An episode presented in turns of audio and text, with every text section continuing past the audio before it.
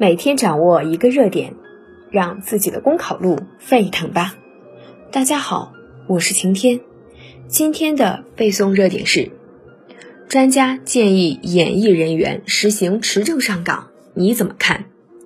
有专家建议对演艺人员也实行持证上岗制度，对此网友争论不休。近年来，一些所谓明星、偶像一棒资本饭圈儿，不仅没有演技才能，更缺乏艺德，甚至干出违法乱纪的勾当。更让大家难以接受的是，这些塑料演员在拿不出作品和成绩的情况下，依然能日进斗金，大把捞钱。为此，用一张上岗证来为从业人员画一条红线，有助于拒绝无才无德之人入行，进而杜绝劣币驱逐良币现象的发生。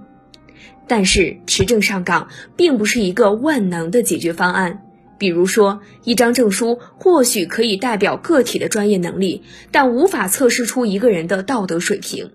而且，演员这个职业有其特殊性，无法用硬性的条条框框来衡量一名演员的专业能力。许多老百姓非常熟悉和喜爱的演员都不是科班出身。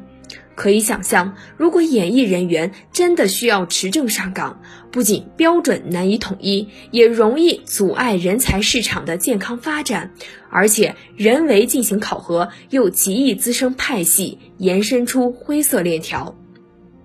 任何行业、任何职业，持证上岗只是个门槛，真正做到在其位谋其政、任其职尽其责，才是最核心的问题。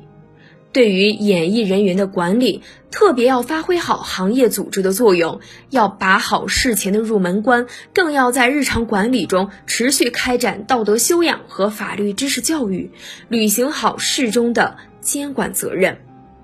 一旦发现问题苗头，要及时提醒告诫；遇到涉嫌违法犯罪的，要及时依法处理。